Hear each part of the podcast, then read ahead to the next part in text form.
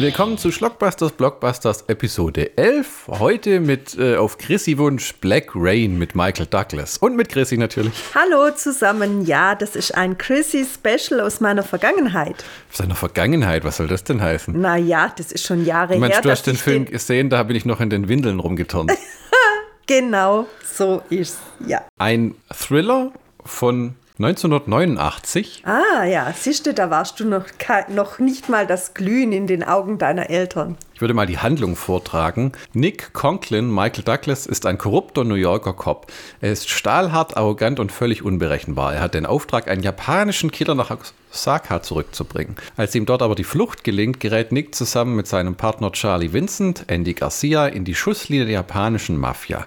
Sie lernen schnell, was es heißt, die Männer der Yakuza zum Feind zu haben. Dann steht noch ein bisschen Werbung drunter. Ein sensationeller Thriller, angesiedelt in den faszinierenden Grauzonen zwischen japanischer Moderne und uralter asiatischer Tradition. Eiskalt und spektakulär inszeniert von Blade Runner-Regisseur Ridley Scott.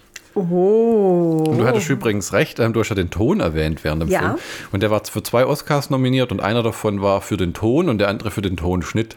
Ah ja, ja, also ich habe mit Flo darüber gesprochen, dass mir aufgefallen ist beim jetzigen Gucken, was mir vorher auch nie aufgefallen ist, dass es wirklich eine super Geräuschmischung gibt. Das heißt, hier ist nicht wie in den heutigen Filmen alles mit Musik unterlegt und, und alles wird zugedröhnt und die Tonmischung stimmt nicht. Das heißt, äh, die Musik ist so laut, dass man teilweise heutzutage ja den Ton kaum versteht. Also mir geht es zumindest so.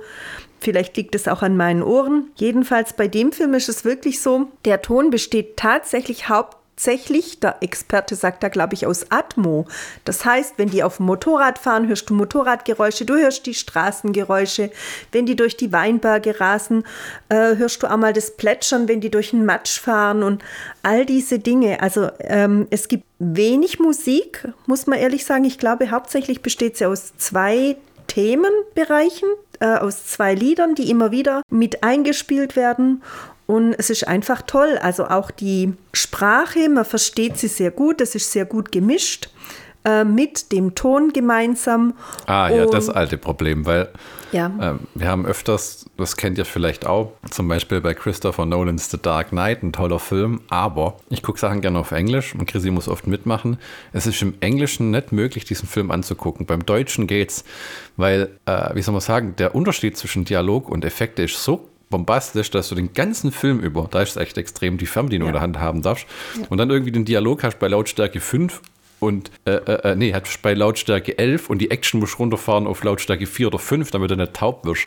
Und wenn dann plötzlich so ein Bam-Bam kommt, wie wenn die diesen einen Typen tot vor dem Fenster vom Bürgermeister runterschmeißen, dann fällst du fast um. Also äh, das wird bewusst so gemacht. Gott sei Dank gab es das damals noch nicht. Äh, ähm, das hat sich irgendwann um die Jahr 2000 mit den Actionfilmen eingeschlichen. Ich habe es nie genauer nachgelesen. Es ist auf jeden Fall furchtbar. Ich habe keine Ahnung, vielleicht hängt es auch mit diesem äh, Tonsystem zusammen, das ja dann im Kino so heiß äh, propagiert wird. Ich weiß es nicht. Mich nervt es jedenfalls eben, wenn du immer rauf und runter schalten musst.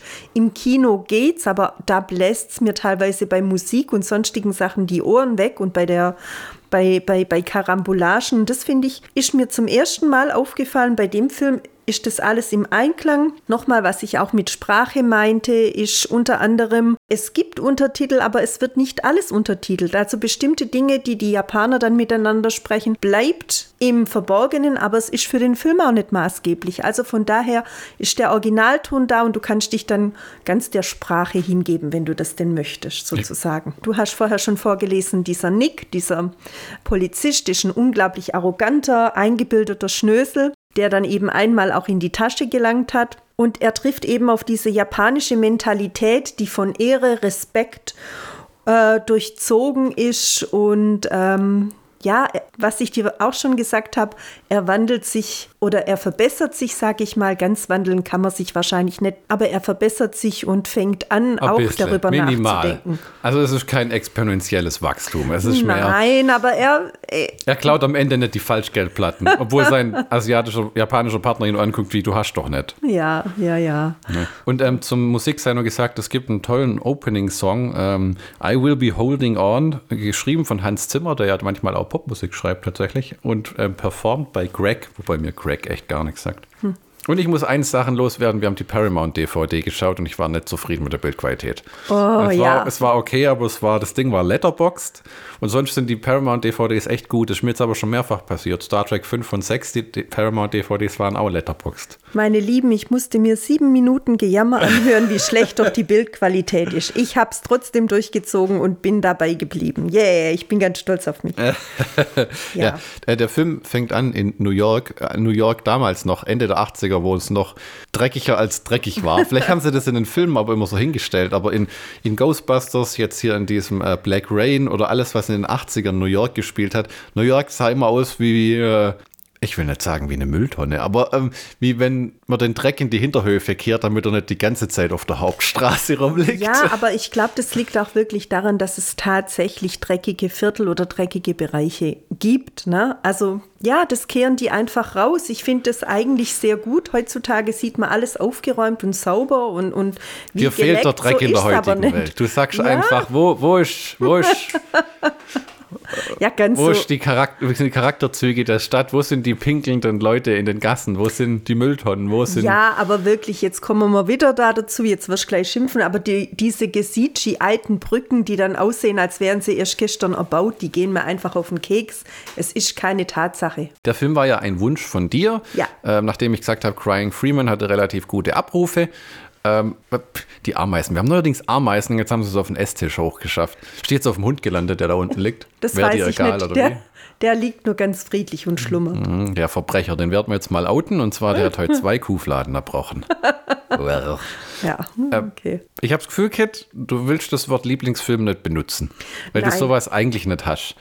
Also ich habe keinen wirklichen Lieblingsfilm, das muss ich ehrlich sagen, weil das bei mir immer wandelt. Also es, es, es kann heute äh, Black Rain sein und morgen ist es dann äh, Ariel, die kleine Meerjungfrau von Walt Disney. Es gibt also nur das ist drei alles Filme, möglich. die kannst du zu jeder Tag- und Nachtzeit gucken. Und zwar das eine ist der erste Resident Evil Film. Richtig. Das zweite ist Priest. ja, Und beim dritten bin ich mir nicht sicher, ob ich einen dahinter habe. Ich glaube nicht wirklich, nee. Nein? Äh, äh, warte mal, warte mal, ich muss überlegen. Ähm, warte, ich würde einfügen, entweder Running Man oder Judge Dredd. Running Man. Ja, Wenn, genau. dann Running Man.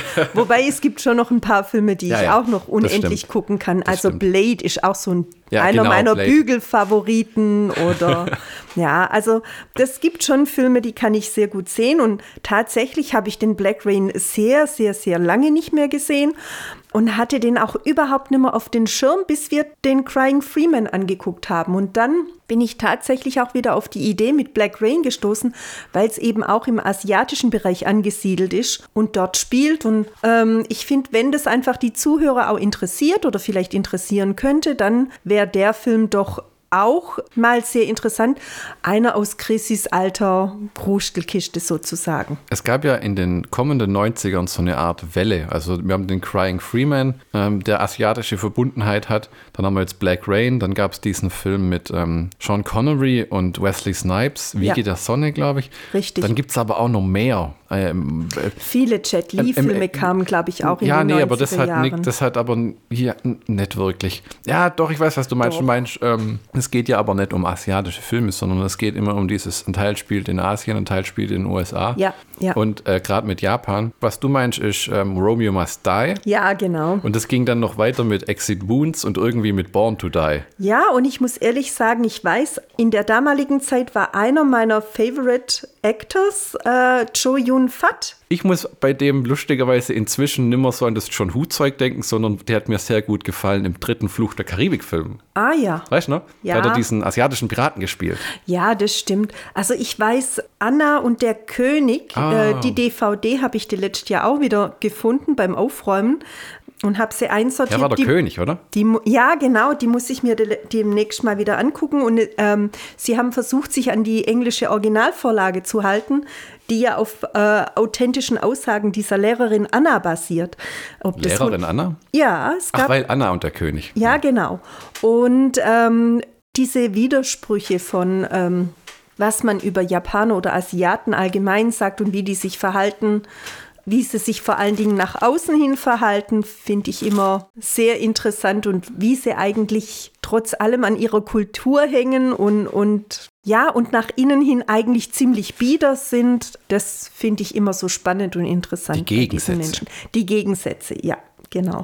Die Handlung in dem Film beginnt ja, dass äh, Michael Douglas ist korrupt, man will ihm was anhängen, er versucht sich zu verteidigen vor einem Ausschuss, beleidigt die Leute dann noch und dann trifft er in so einer Mafia-Italiener-Bar, wo mhm. die Mafiosis gerade Mittagessen, ähm, wird so ein älterer japanischer Mann umgebracht und sein Kollege äh, von diesem Yakuza, wenn ich es richtig verstanden ja, habe, der ja. so eine Art, weil alles mit Star Wars zu tun hat, so eine Art Anakin Skywalker, der von seinen Leuten zu Hause nicht den gebührenden Respekt bekommt, weil sie wollen ihn kein, kein, vollen, kein volles Mitglied des Jedi-Rates machen, sondern nur so der, der die Drecksarbeit erledigt. Ja, aber das kommt ja erst ganz zum Schluss raus. Ah nee, das kommt ja zweimal, dass der sagt, ihr respektiert mich nicht und wollt mich nicht voll aufnehmen. Ja, aber das kommt zum Schluss. Also eigentlich. Nein.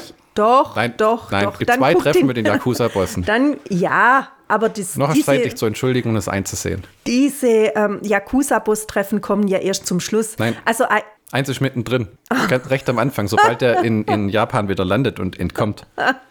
Das ist ziemlich am Schluss, als sie da in dieser Stahlbrennerei äh, sind. Da treffen sie sich zum ersten Mal. Und das ist nicht am Anfang, das ist ma maximal nach 45 Minuten, höchstens nach einer Stunde. Ja, und ähm, dieser Sato, um den es da geht, dieser japanische Kriminelle, der möchte tatsächlich Obujin werden, also mit oberster Mafia-Boss der japanischen Mafia. Die wollen dann aber nicht, weil er immer so grantig guckt und noch zu jung ist. ja, und weil er eben den Respekt und die Ehre ähm, der Mafia-Bosse oder der japanischen Kultur nicht akzeptieren will. Er will, er ist halt ein ehrgeiziger Kerl, der nach oben kommen will, der sagt, jetzt habe ich genug Scheiße für euch aus dem Weg geräumt, jetzt möchte ich auch mal Gas geben. Ja, genau. Und der tötet dann Abgesandten der Mafia, der gerade mit, den Italienisch, mit der italienischen Mafia in diesem Lokal verhandelt. Genau, das ist richtig. Wie darf man sich das eigentlich vorstellen? Der Typ, der am Anfang killt, gehört eigentlich zu diesen alten Mafia-Bossen. Und deswegen muss er sich am Ende den Finger abschneiden. Richtig, ah, genau. Okay, genau, genau, genau. Ja, um eben Demut zu beweisen und um seine Schuld wieder gut zu machen ja, etwas hergeholte Masche, aber anscheinend ja, tatsächlich äh, der Wahrheit entsprechend. Ne? Also man hat ja die Yakuza immer wieder mal mit ähm, verstümmelten Fingergliedern hm. und sowas. Ehren, Ehrenselbstmord und so. Ja, richtig, genau. Seppuku. Ja. Äh, übernommen von den Samuraien. Richtig. Samurai. Äh, Michael Douglas verfolgt dann den Typ, der den Japaner in dem Restaurant umbringt, äh, quer durch New York und schleppt dann am Ende im Flugzeug nach Japan zurück, wo ihm dann sofort von drei cleveren Leuten abgenommen wird, die sich als Polizisten ausgeben und jagt er dann den restlichen Film. Sein Partner lässt dabei sein Leben, wird enthauptet. Leider, ja. Und am Ende nimmt er ihn fest und übergibt dann der ähm, japanischen Polizei, weil es auch so ein bisschen das Thema ist von dem Film, ähm, dass er ein korrupter Bulle ist mit ehrenwerten Ansichten, aber halt dann auch Geld klaut oder Leuten hilft, Geld zu stehlen, wie man nachher erfährt. Mhm. Und halt auch die Dinge nicht unbedingt so erledigt, äh, wie sie sein sollten, dass er Leuten bei Befragungen eine Kopfnuss verpasst und. Genau. Und, und, und sein japanischer Polizeipartner hält davon gar nichts. Ja, ja. Äh, und er zweifelt immer wieder. Ihm hilft ihm dann aber auch. Ja, und ich finde eben besonders schön äh, ist dieser ähm, Charlie Vincent, gespielt von Andy Garcia, den man dann ja auch aus der, ähm, glaube ich, bekannt wurde aus The Untouchables mit Sean Connery. Ein ganz super toller Film. Und dieser Andy Garcia als Charlie Vincent, der vermittelt immer. Also er, er ist total begeistert von Michael Douglas alias Nick und, und würde den, für den auch alles aufgeben und würde dem auch jederzeit helfen, obwohl er weiß, dass der nicht unbedingt gerade so eine hundertprozentig reine Wäsche hat oder zumindest vermutet er das. Ja, der ist geschieden, hat drei oder vier Kinder mhm. und äh, eine Ex-Frau und das Haus muss man abzahlen und er hat noch ein Apartment, wo er lebt und ihm wird bei der Befragung von den äh, auch vorgeworfen, er ist eigentlich von seinem Gehalt jedes Monat 1000 Dollar schon in den Miesen, was er eigentlich an Zahlungen leisten muss. Und deswegen steht er unter Korruptionsverdacht. Mhm. Man kann ihm wohl auch schon einiges nachweisen. Äh, und, aber sein Partner steht treu zu ihm. Ja, genau. Und trotzdem der mag der Andy Garcia, also dieser Charlie Vincent, diese ähm, arrogante Art von ihm nicht. Und er versucht eben auch in diese japanische Kultur zu vermitteln mit dem Masamoto, der von Ken Takakura gespielt wird. Ja, sie kommen dort an, zunächst spricht keiner mit ihnen, alle tun sie so, wie wenn sie sie nicht verstehen, bis dann rauskommt, hahaha, die können sehr wohl ähm, amerikanisch, sprechen aber das eben nicht, weil sie sich halt denken, was für ein arrogantes, blödes Arschloch. Also und er benimmt sich ja auch so, muss man ehrlich sagen, ne? Eigensinnig. Das ist ja, was mich am meisten gewundert hat. Meine Frau hat eine sehr ja. kurze Lunte, was arrogante Arschlöcher in Filmen angeht. Wenn der Hauptcharakter ein arroganter Mensch ist und Michael Douglas ist furchtbar in diesem Film, wie er sich allen gegenüber benimmt. Ich glaube, der Einzige, wo er sich vernünftig verhält, ist sein Sohn, mit dem er aber auf dem Motorrad hinten drauf durch die Gegend brettern, wo ich mir als Mutter auch denken würde, ah, muss es sein. und ansonsten ist es nur ein Penner. Wir haben den letzten Film ausgemacht, weil es nach fünf Minuten für Chrissy vorbei war mit dem Hauptcharakter. Ich weiß nicht mal, was es war, aber wir haben auch versucht, uns das Resident Evil Remake Reboot anzugucken. Ja. Der Film war einfach nur langweilig, weil die Leute irgendwie nur gelabert haben die ganze Zeit. Ja, es ist ja überhaupt nichts passiert in diesem Film. Das ja, war ja äh, grauenhaft. Die Folge wurde gestrichen wegen zu schlechtem zweiten Film. Vielleicht machen wir mal die Original Resident Evil Filme, wobei, hm, weiß auch nicht, ob das der nächste Anläufer war. Was in der Planung ist, sind die Batman-Filme von Tim Burton. In dem, okay. Film, in dem Film fällt einmal der Spruch, Scheiße rollt nach unten. Ja. Wie genau ist das zu verstehen? Also ich kenne ja als Beispiel unseren Hund, der ganz, sich gern manchmal an den Hang setzt und wenn er dann macht, dann rollt es auch nach unten. ist das aber so zu verstehen? Ich meine, mir ist schon klar, in der Nein. Hierarchie trifft es immer die unteren. Genau, ne? genau. Okay, jetzt habe ich es mir selber ja? erklärt, wie langweilig. Eben, ja. Wir haben, doch, wir haben doch ein wunderschönes Kärtchen, wo ein Vogel oben ah, genau. sitzt genau. und, und wer unten sitzt, ist am beschissensten. Ja, oder, oder kriegt am meisten Scheiße ab. So ist es ja auch. Also ich meine, äh, das ist ja auch was, was der Nick mal sagt, ne? Bei einer dieser Befragungen mit der Behörde, wo er dann sagt, warum gehen Sie denn nicht einfach in bestimmte Etagen von der Polizei-Oberbehörde? Ja, die machen genauso Mist, aber die kommen alle davon, aber mir ziehen sie quasi das Fell über die Ohren.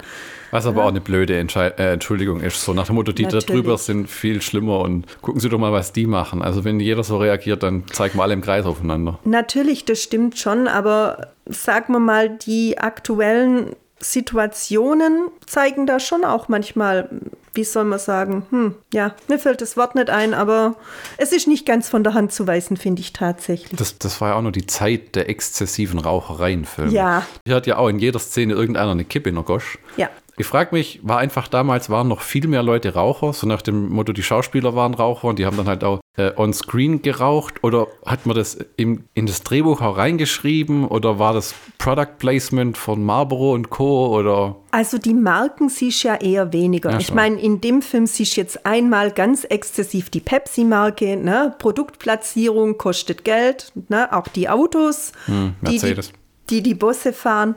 Ähm, und das lassen sich ja die Filme, Filmemacher ordentlich vergelten. Ne? Dadurch sammeln sie ja auch Geld für den Film, den sie dringend brauchen.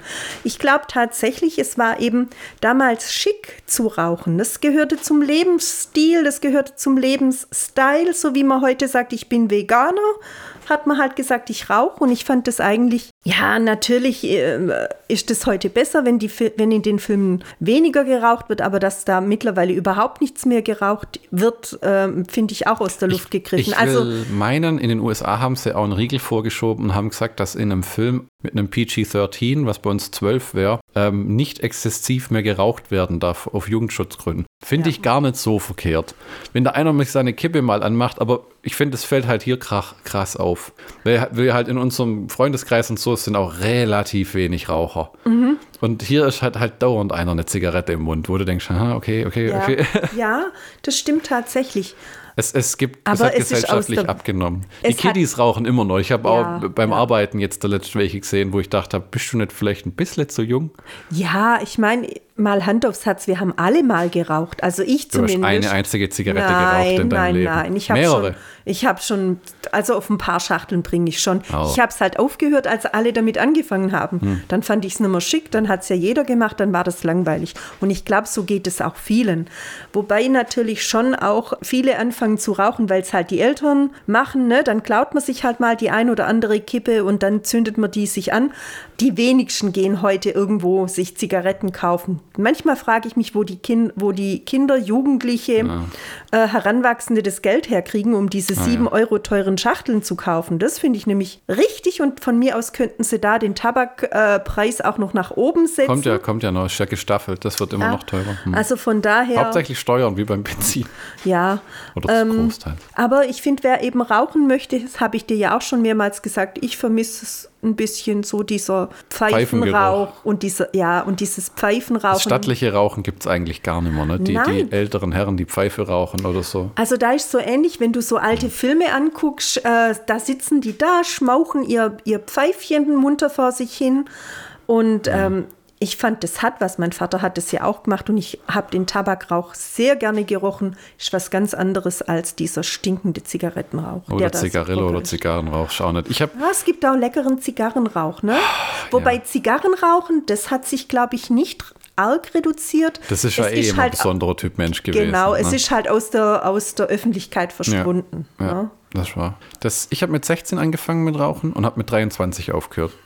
habe angefangen mit Zigarillos, bin irgendwann zu so Zigarren, Semi-Zigarillos, bin dann irgendwann zu selbstgerollten Zigaretten ohne Filter und bin dann gelandet bei am Endeffekt im letzten Jahr die klassische Marlboro-Zigarette. Ah ja, der Duft der freien Welt Ach. mit dem Cowboy, der da die immer sind, auf dem die sind Pferd halt, geritten Die ist. Werbung hat mich nie sonderlich interessiert, aber es ist, ähm, die Marlboro-Zigaretten oder die Winston-Zigaretten schmecken tatsächlich gut, weil sie halt wahnsinnig parfümiert sind. Also was du da rauchst, ist nicht unbedingt der Tabak mehr, sondern mhm. diese Parfümmischung, die die da dir verkaufen. Und ja. um das abzurunden, die Nachteile überwiegen bei den Vorteilen bei weitem. Natürlich. Es ist teuer, es ist ein Gesundheitsrisiko, nicht nur für die Lunge, sondern für alles. Ja. Im Alter holst dich immer ein, wenn du exzessiv rauchst. Da gibt es die wenigen, die wie Helmut Schmidt dann noch äh, sich auf dem Sterbebett äh, eine anmachen. Das ist richtig. Ja. Wobei man immer sagen muss, ich finde, was man sich selber noch antut mit diesen E-Zigaretten, E-Zigaretten finde ich noch machen. viel schlimmer. Also was man sich da seinem Körper äh, zuführt, da kann mir keiner erzählen, dass das gesünder ist. Sagt man, sagt man ja auch ein Stück weit, warten wir es erst mal 10 bis 15 Jahre ab, bis die ersten ja. Langzeitstudien rauskommen. Es ist aber auch eine verrückte Geschichte. Ich habe auch einen Kollegen vor Jahren beim Arbeiten kennengelernt, der halt einfach den ganzen Tag Brathähnchenmischung gedampft hat. wenn du dann um den rum warst, das hat, uh, also ich bin ja nicht der größte Brathähnchen-Tipp, aber es riecht schon lecker. Aber bei die, dir, die, geht, bei dir Idee, wird es Butterhuhn geben. Oh, Curry Butterhuhn, ja. Oder sie ist sauer. Njam, njam, njam, njam. Okay, naja, jedenfalls. Wir, wir, wir runden ab, Rauchen ja. ist so 1989. Ja, genau. Ja, das kann man, glaube ich, tatsächlich so sagen. Ja.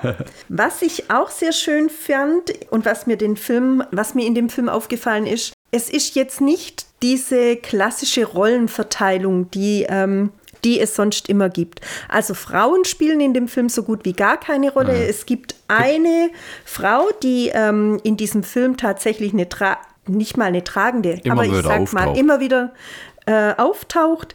Das ist, äh, die wird gespielt von Kate Capshaw und heißt, ähm, erst wird sie immer Chicago genannt, weil sie von Chicago nach Japan äh, gezogen ist. Und hinterher erfährt man, dass sie Joyce heißt, die sich dann in Japan niedergelassen hat und sich dort mittlerweile auch wohlfühlt.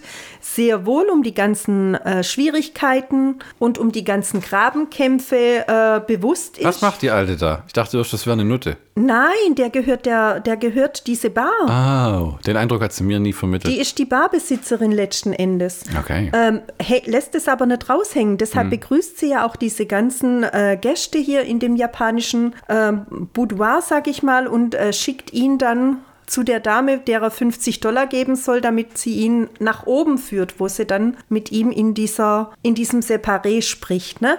Was ich sehr schön finde, ist, es kommt nie zu irgendwelchen sexuellen Dingen, es wird nicht gepoppt, es wird nicht geknutscht, es wird nicht gefummelt. Also Nur ne, asexuelle Leute im Film. ja, aber das ist mal einfach eine, wie soll ich sagen, sie spielt keine Nebenrolle in dem Sinne. Sie ist nicht untergeordnet, sondern sie hilft ihm ja zwei, dreimal und das finde ich gut. Sie ist immer an seiner Seite, wenn er Hilfe braucht. Ja, also als beispielsweise sein Freund geköpft wird, beziehungsweise mit den Messern ermordet wird. Einen Tag später nimmt sie sich seiner an, greift ihn auf dieser Brücke auf, auf der er ganz traumatisiert äh, steht, nimmt ihn mit nach Hause. Ja, gibt ihm Schutz und Wärme. Und das finde ich eine schöne Sache. Oh, da guckt es ganz kritisch. War jetzt der Schutz und Wärme zu viel oder was war da jetzt? Findest das klingt wie wenn man über eine Teletubby-Folge regt. Nein. Sie nahm ihn an der Hand und sie gab ihm Schutz und Wärme und eine Tasse warmer Kaba. Außerdem kenne ich Teletubbies nicht, das war nicht mehr mein Jahrgang. Ich war so kurz davor, damals mal den Pudding zu probieren. Den gab es echt im Supermarkt, diesen Tubby-Pudding. Da hatten die nämlich, die haben ja in so einem UFO gelebt. Das waren ja eigentlich Aliens, die die Menschheit infiltriert haben. Und dann hatten die so eine Maschine, da haben sie drauf gedruckt und hat es gemacht. Und dann hat die so Pudding erbrochen. Das hat überall hingespritzt. Und dann haben die den gegessen und den gab es dann auch beim Netto und so beim Lidl eine Zeit lang. Und der war allerdings pink. Ich glaube, das hat abgeschreckt. Also an so einen Mist kann ich mich in meiner Jugend, Gott ja. sei Dank, überhaupt nicht erinnern. Und dann hast du später mal die Making-of-Videos gesehen, wie das erwachsene Menschen in diesen Teletubby-Kostümen waren, die dann die Köpfe mal abnehmen und da sitzen. Wie, was mache ich noch mit meinem Leben? Naja, also mal ganz ehrlich, wie, wie hießen sie? Winky, Twinky und, und Dipsy, La, La, Po. Ja, und die haben ja nicht einen einzigen geraden Satz rausgebracht, sondern die haben nur das vor sich halt hingenuschelt und damit galt es auch noch als pädagogisch wertvoll. Also wer sich dieses das war für Babys. Die Sonne war ein Baby. Das ist mir scheißegal, wer sich das für pädagogisch... Man sagt nicht scheißegal, wenn es um die Teletubbies geht. ...wertvoll erachtet und denen das Siegel gegeben hat, der müsste sich echt mal auf seine geistige Zurechnungsfähigkeit... Das war sehr erfolgreich. Das ist mir doch egal. Die hatten einen Staubsauger auch. Der, war, der hatte Augen. Blub, blub, blub, blub, und der ist ja. da rumgefahren. Oh Gott. Was machst du beruflich? Ich bin das grüne Teletubby. Oh, scheiße. Ist dir aufgefallen, dass Michael Douglas in dem Film die gleiche Frisur hat wie Kurt Russell im Großteil in den 80ern? Nein. Denk schön drüber nach. Ja, jetzt ist die Frage, wer hat es zuerst? Das Spiel mit dem Huhn und dem Ei, wobei man inzwischen weiß, das Ei war zuerst da. Aber ich würde sagen, ähm, Michael Douglas war lange vor Kurt Russell da. Ne? Ah, Geh, geh, mal zurück zu den Straßen von San Francisco Gott, ne, ja. in den 70er Jahren oder ja, noch früher. Also Dankeschön. Ne? Da brauchen wir gar nicht diskutieren, wir zwei. Auch ich sollte inzwischen gelernt haben, dass man mit einer Frau nicht diskutiert und man diskutiert doppelt nicht mit der eigenen Frau. Und vor allen Dingen nicht, wenn sie dann doch noch ein paar Jährchen älter ist. Ja, und es gibt Dieses, da, die Joker-Karte spiele ich immer aus. Jeder Mann sollte wissen, bei einer Diskussion mit einer Frau gibt es nichts zu gewinnen. Außer schlechte Laune derselben. Der, der, der letzte habe ich, ah, da wirst du nichts mit anfangen können, aber es gibt so einen amerikanischen äh, Fernsehhost, der heißt Steve Harvey. Das war früher auch ein Stand-Up-Comedian, daher kenne ich den. Und jetzt macht oh er lauter Gott. Fernsehshows in den USA. Jetzt hat er so eine Serie, wo er einen Richter spielt. Mhm. Und dann hat er gesagt, hat er, hat er so einen Fallcat, wo beide sind in Urlaub. Das ist alles nur Bullshit, ja. Und dann hat er gesagt, er zahlt seinen Anteil nicht, weil sie mal gesagt hat, sie würde das machen. Und dann hat er die SMS von ihm vorgelesen, wo drin steht, du hast gesagt, du zahlst alles, ich rede, äh, das hat sich für mich erledigt, ich werde da nicht mehr drüber reden. Dann hat er angefangen zu lachen und ist aufgestanden von seinem Posten und ist um diesen Richterpult rum und zu dem Jungen runter und hat gesagt, pass auf, du bist nur jung. Ich bin schon seit über 25 Jahren verheiratet. Es gibt ein paar Dinge, die man zu Frauen nicht sagen darf. Mhm. Ungefähr 300. Eins davon ist, wir reden da ja nicht mehr drüber. Denn schau, wo du jetzt bist im Fernsehen. Ja, ja, das bringt mich auf die Idee. Mein Mann wollte mir eigentlich einen Kurztrip in Pfingsten während der Pfingstferien bescheren. Hast du gewusst, da dass haben wir noch nicht drüber geredet. Okay, nächstes hast, Thema. Hast du gewusst, dass Black Rain ein Remake ist? Nein. Und zwar von einem Sidney Pollack-Film, sagt mir jetzt auch nichts, von 1974 mit Robert Mitchum in der Hauptrolle.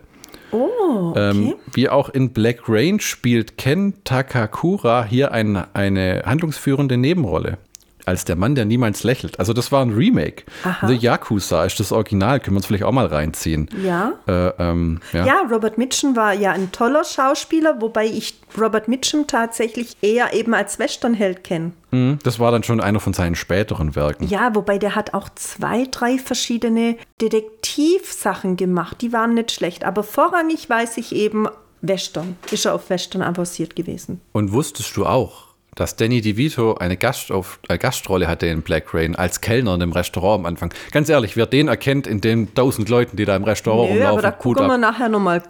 ja. Und kannst du erklären, was warum der Film Black Rain heißt, was der Black Rain für eine Rolle spielt?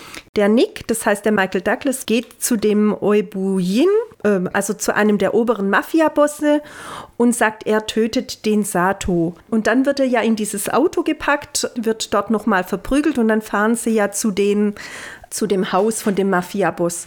Und dort erzählt der Mafiaboss eben, warum er diese Noten, diese 100-Dollar-Noten fälscht. Er sagt, er möchte den Amerikanern heimzahlen, dass sie Japan so zerstört haben.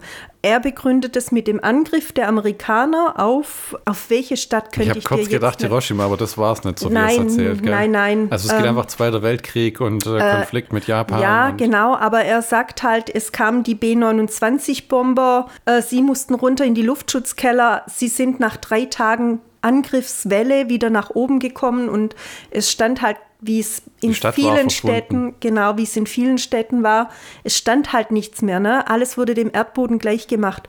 Und dann sagt er, es folgte eine Hitzewelle und auf diese Hitzewelle folgte der Regen und da eben durch die Zerstörung die Asche, so viel ne? Staub und Asche und ja, es hat ja wahrscheinlich auch vieles gebrannt. Mhm. Die Felder haben gebrannt und so weiter. Und da so vieles dann eben in die Atmosphäre gelangt ist, war, hat sich der Regen schwarz gefärbt. Black Rain und daher kommt dieses Black Rain. Mhm. Und er also, sagt ja dann, der Black, der schwarze Regen hat eine neue Generation hochbeschworen, unter anderem ihm, mhm. die eben, äh, wie soll man sagen, traumatisiert ist schon ein Teil davon, aber auch der bleibende Eindruck. Kriegsnachgeneration klassisch Richtig. halt. Ob das in Japan ist oder sonst wo auf der Welt, das sind, die Leute sind immer anders geprägt. Also ich fand es damals schon sehr spannend, wie dieser Mafia-Boss das erzählt hat. Es, er hat halt so einen Geschichtshintergrund reingeworfen, ja, was mir sehr gut gefallen hat, denn ich sage immer, jede Nation auf der Welt oder fast jede Nation auf der Welt trägt ihre Spuren mit sich und äh, muss die aufarbeiten. Also da darf keine, kaum eine Nation den Kopf in den Sand stecken ja. und sagen, wir sind völlig frei von ja. Schuld. Ein paar grobe Eckdaten zu Black Rain. Ja. Von 1989 Sprache Englisch, teilweise japanisch untertitelt, Altersfreigabe 16, 125 Minuten, Regie Ridley Scott. Drehbuch Craig Bolotin und Warren Lewis, sagt mir beides leider nichts. Dir? Nein. Musik Hans Zimmer, dann haben wir Michael Douglas als Nick Conklin, Andy Garcia als Charlie Vincent, Ken Takakura als Masahiro Ma Matsumoto, ja. Kate Capshaw als Joyce Chicago, Yusaku Matsuda als Koji Sato und viele andere nette ähm, asiatische Herrschaften, deren Blamage ich mir jetzt vermeide, ihren Namen auszusprechen. Und dann haben wir noch Stephen Root, der mir aufgefallen ist. Den kennt man aus vielen Coen Brothers Filmen. Der war am Anfang äh, der Rechte in der Befragung, wo dann. Äh, ah, okay. Ja, genau. Hm. Mhm. Und hättest du in, man muss gleich mal vorne wegnehmen, es ist ein guter Thriller.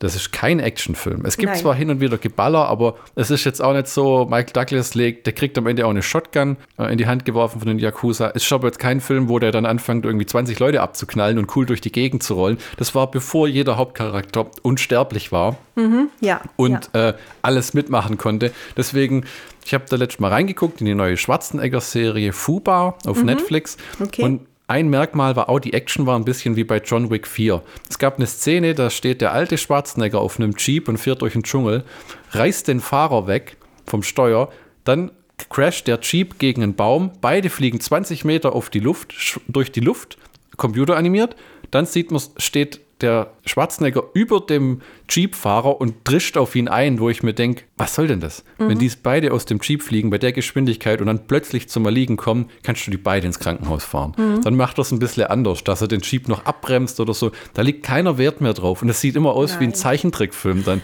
wenn man sich denkt, es ist ja eine Komödie, aber es ist ja nur noch lächerlich. Ja, also das ist ja auch, glaube ich, das, was Schein mein Lieblingspief. Genau, das wollte ich gerade sagen. Das ist ja auch das, was uns im Moment viele, viele Actionfilme, moderne Actionfilme ein bisschen vermiest. Ja, also klar, Cartoon. Ja, also klar ist das so, dass ähm, das nicht die Realität widerspiegelt. Kann es ja nicht, ne? Dann wäre es ja teilweise ein langweiliger Film. Was ich aber jetzt eben rückkoppelnd sagen muss, dieser Black Rain, er kommt ohne absolute Action-Anteile ähm, äh, aus. Er ist trotzdem interessant gut, vielleicht nicht immer spannend, aber interessant. Und endlich haben die Protagonisten auch mal Schmerzen, ja. Also nachdem der sich da das Fingerchen abgehackt hat, guckt er nicht wie wenn er glücklich ist, sondern er guckt halt tatsächlich, als hätte er Schmerzen. Und als er dann dem Michael Douglas entflieht, äh, die beiden auf dem Motorrad sitzen, tut ihm halt der, der Arm auch ja, mal scheiße, weh. Motorradfahren ja? also, äh, mit einer Hand. Äh Die Ja. blutet wie Sau. Also das finde ich einfach, macht die Sache doch noch mal attraktiver, wie Bisschen das, Realismus darf sein. ja, wie das, was du sagst, ne, dass man sich da gegenseitig, Muss ich auch mal ein bisschen runterschalten. Das ist auch so mein Lieblingsding. Aber es ist einfach so oft. Also das ist John Wick, das haben wir ja andere Kritiker, dann sagen wir einfach mal, wir sind Filmkritiker, Hobby, Amateurfilmkritiker, Ja. äh, gesagt, das ist einfach zu überdreht. Ja, der vierte wird es bei uns auch nicht ins DVD-Regal schaffen. ja, aber bei Fast and Furious und anderen Oh Filmen Gott, ist es ja genauso, ne? Also, äh, Beste war, du hast es ja gar nicht gesehen, ich habe Nee. den zehnten Teil angeguckt. Am Ende sind die auf so einem, stell dir den Hoover-Damm vor. Ja. Und Vin Diesel ist in seinem Auto in der Mitte mit seinem Sohn auf dem Beifahrersitz oder dem von Paul Walker Charakter, ich raff's immer nicht. Und links und rechts kommen zwei Benzin-LKWs, die zusammenfahren und explodieren und Vin Diesel springt den Damm runter. Der fährt mit Vollgas durch die, durch die Beschränkung von dem Damm Mhm. aus Beton, als wenn man, wenn man schnell genug fährt, mit einem normalen Auto einfach jede Betonmauer durchbrechen könnte. Das funktioniert der so schon. nicht. Ja, du kannst eine Schranke durchbrechen oder so, aber wenn du gegen eine Mauer fährst mit einem Auto, dann machst du Gronk und dann war's das. ja, das ist ja auch, ich meine, Und dann springt er den Damm runter. Hinter ihm explodiert der komplette Damm, Mhm. weil ja Wasser sofort brennt, wenn es mit Feuer in Verbindung kommt. Und dann rast er den Damm runter mit dem Auto, mit dem Auto, das teilweise dann in Flammen steht. Ah. das sieht toll aus.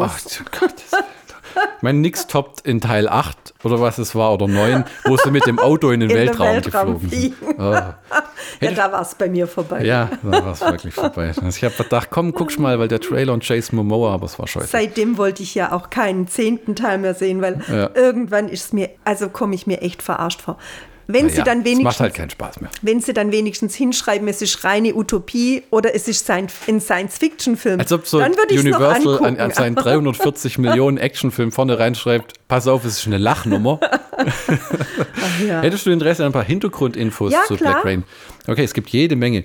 Äh, Das erste ist recht tragisch. Äh, Yusaka Matsu- Matsudas, der den Bösewicht spielt, für ihn war das die letzte Rolle. Er wusste, dass er Blasenkrebs hatte und dass Mhm. sich sein Zustand durch die Rolle im Film deutlich verschlimmern würde. Er entschied sich trotzdem dafür, ohne dass Ridley Scott davon wusste und sagte angeblich, auf diese Weise werde ich für immer leben. Na, das, Internationale Bekanntheitsgrad und so. Am Ja. 6. November 89, sieben Wochen nach der amerikanischen Premiere des Films, starb er im Alter von 40 Jahren. puh, der ist auch nicht alt geworden, mein Ver- lieber Herr. Vor allem, wenn man das so aus den persönlichen Kreisen kennt und dann denkt, der hat Krebs und der ist schon Behandlung und der ist jetzt noch bei Filmdrehs.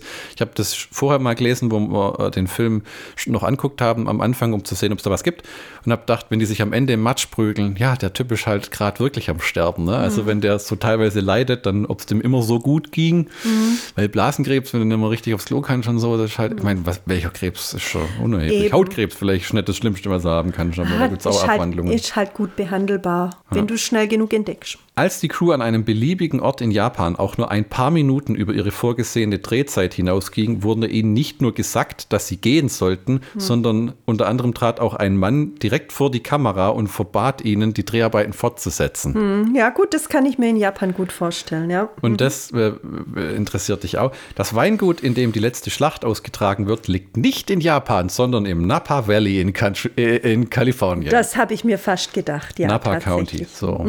Äh, da das Visum des Filmemachers abgelaufen war, wurden die letzten Dreharbeiten in die USA verlagert. Ja, gut, das okay, schadet da ja nichts, ne? Das ist ja. Jetzt wird's bizarr. Die Handlung von Black Rain sollte ursprünglich die Handlung vom zweiten Beverly Hills Cop Film sein. Oh, Haben sie aber schwer umschreiben müssen. Hm. Mit Motorrad und jetzt sehen wir mal Eddie Murphy als Axel Foley, der da rumspringt. nee, das hätte überhaupt nicht gepasst. Nee, da wär- Es hätte gehen können, aber es wäre No. sehr ungewöhnlich geworden. Nee. Nee, Eddie Murphy ist einfach ein Stück weit ein Komiker und, und passt da auch gut. Der passt gut zu Axel Foley, aber das wären. Nee. Nee. Michael Douglas ist da der absolute Mann. Äh, laut einem Audiokommentar auf der DVD zu Paul Schraders Mishima ein Leben in vier Kapiteln gelobte Sir Ridley Scott nie wieder in Japan zu drehen, da die Dreharbeiten dort zu hohe Kosten und übermäßigen bürokratischen Aufwand verursachten. Unterton, das hat auch Michael Bay gesagt, wo er für einen Transformers-Film dort war, die Yakuzas sind im Alltag allgegenwärtig. Die haben dort Büros und die haben auch bei den Transformers mal die Dreharbeiten abgestellt, weil sie gesagt haben, ihr habt uns nicht bezahlt. Und in Japan sind die Lebenshaltungskosten natürlich generell höher als Ja, bei uns. Ne? Das ja. muss man natürlich auch sagen. Michael Douglas bezeichnet diesen als den Lieblingsfilm seiner ganzen Karriere. Ah, das ist schön. weil da spielt er wirklich super toll. Dieser Film wird weithin als Rückkehr zur Form von Sir Ridley Scott angesehen, der eine Reihe von kritischer und finanzieller Misserfolge hinter sich hatte, die auf The Blade Runner zurückgehen. Sein Comeback sollte gefestigt werden, als sein Nachfolger Thelma und Louise allgemeine Anerkennung mehrere Oscar-Nominierungen erhielt, darunter für bester Regisseur. Sir Ridley Scotts erster Schnitt des Films war zwei Stunden und 40 Minuten lang. Heureka, dass da noch ein bisschen was gewichen ist. Ja, ja, ja, das würde ich auch sagen. Das ist sehr löblich. Jackie Chan lehnte die Rolle des Sato ab, da er das Gefühl hatte, dass das Publikum nicht als schlechten Charakter sehen wollte. Der wollte keinen Bad Guy spielen. Ja, das Kein- ist mir egal, aber aber, auch, ne? er passt da auch nicht rein. Der ist ja immer so Nein. der komödiantische Blödentyp. Ja, Den sehe ich ja. immer schon so dastehen. Uh. Ja, ja. Also das war schon gut, dass das ein Charakter. Ja, das ist jetzt böse, wenn ich sage, ein Charakterschauspieler gemacht hat, aber ein ernsthafter Schauspieler. Rutger Hauer und Harrison Ford kamen für die Rolle des Michael Douglas in Frage, da sie davor mit Ridley Scott an Blade Runner gearbeitet haben. Gut, dass sie es nicht gemacht haben. Harrison Ford hätte ich mir vorstellen können. Aber dann wäre es halt, ich finde, Harrison Ford hat auch so ein paar Filme gemacht wie ähm, Der Patriot und Das Kartell. Das waren so typische Harrison Ford-Thriller. Ob da Harrison Ford mitspielt, kein Mehrwert. Solide Leistung, danke, nächstes. Ja, ja. Das ist der zweite in den 80ern veröffentlichte Film mit der Schauspielerin Kate Capshaw als eine im Ausland lebende Amerikanerin, die in, eine Krimi die, in die kriminelle Unterwelt Asiens verwickelt ist. Zuerst trat sie als Nachtclub-Sängerin Willie Scott in der Eröffnung von Indiana Jones und der Ja. Temple of Doom auf. Im Black Rain spielt sie dann Joyce. Die Dreharbeiten begannen am 15. Oktober 88 und endete am 15. Februar 89. Vier, vier Monate und 123 Drehtage. Boah, das klingt aber trotzdem viel, oder? Nee, finde ich nicht. 123 Tage. Ich finde, das passt schon. Klare Empfehlung für Black Rain. Absolut klare Empfehlung. Leute, guckt es euch an. Es ist einer meiner alten Lieblingsfilme. Und wir werden mit Vermeidet- Flo ja. weiterhin Lieblingsfilme von Chrissy angucken müssen. Vermeidet aber bitte die Paramount DVD. Ich bin schwer enttäuscht. Das war mal so ein Qualitätsmerkmal, aber inzwischen gibt es ein paar, die sind einfach nicht so doll. Keine Ahnung, ob die Blu-ray dann besser ist. Sollte, aber Wir kaufen sie trotzdem meh. mit. nö, das tut's. Und der Film ist gut. Und Ja, der das Film ist das gut. Wichtigste. Genau. genau. Wir hören uns dann in der nächsten Folge wahrscheinlich zu Tim Burtons Batman und Batmans Rückkehr. Mal gucken, wie lang das wird, weil ich mag Batman eigentlich nicht. Aber weil der Flash rauskommt im Juni 2023, wo Michael Keaton nochmal das Batman-Kostüm anzieht. Ich finde das immer nett, wenn sie die alten Schauspieler zurückholen. Das hat mich auch bei diesem Spider-Man-Film kurz gejuckt, wo wir dann anguckt haben, daheim auf Blu-ray, weißt wo dann alle Spider-Mans dabei waren. Ja. Und die Szenen, wo alle Spider-Mans dabei waren, die waren ganz nett, aber alles andere war für den Arsch. Also ich fand, äh, äh, der äh, Michael Keaton hat es gar nicht schlecht gemacht damals. Nur der Film selber war halt grottig. Tim das muss Burton man ist sagen. halt äh, ja, eine echte Geschmackssache, weil der Typ Ja. halt, halt auf die Kacke wie noch was mit seinem Set-Design. Alles sieht aus, wie wenn es aus dem Gummibärenland gestohlen genau, worden wäre. genau. Und wenn man dann natürlich die Filme anguckt mit Christian Bale. Christian Bale, genau. Ich meine, das ist natürlich eine ganz andere Liga. Das Batmobil, das, das, War- war wie das das, da aussieht, ist gigantisch. ja, der Dark Knight ist schon ein toller Film. Den ersten mag ich nicht so Spitze. sehr mit Ich Liam lieb die, Neeson. doch. Und den mit Bane finde ich auch ein bisschen zu lang. Bane. Den, den mit Bane finde ich sehr lang, aber mir gefällt dieses, dass der Schurke ein Mädchen ist. Das gefällt mir sehr Ah, gut. Ne? ja. Aber er ist eindeutig zu lang, wenn der nur äh, zwei Stunden gehen würde, Ja, würde ich auch sagen, ist in Ordnung. Ne? War das eigentlich in den Original-Batman-Filmen, so nenne ich das jetzt von Tim Burton mal, obwohl es ja einen Adam West-Batman-Film gibt aus den 60ern, war das da auch schon, dass Batman so redet, so, are they? Ja, Echt? Ja, schon ein Stück weit, ja. Ja. Also ich, nochmal gesagt, ich fand's gut. Die Gegner waren halt immer in diesen lachhaft dämlichen Kostümen unterwegs und, und auch Arnold Schwarzenegger als Ja gut, das darf man ja nicht. Das sind ja die Schundfilme. Da haben sie nur noch versucht, es fortzusetzen mit Val Kilmer und George Clooney. Ja, aber, das Mr. Freeze war cool. Nee. You need to cool down. Ja. Also, also ne? Fortsetzung folgt in Folge 12 von Schlockbusters Blockbusters mit Chrissy und Flo. Auf Wiederhörnchen. ciao, ciao.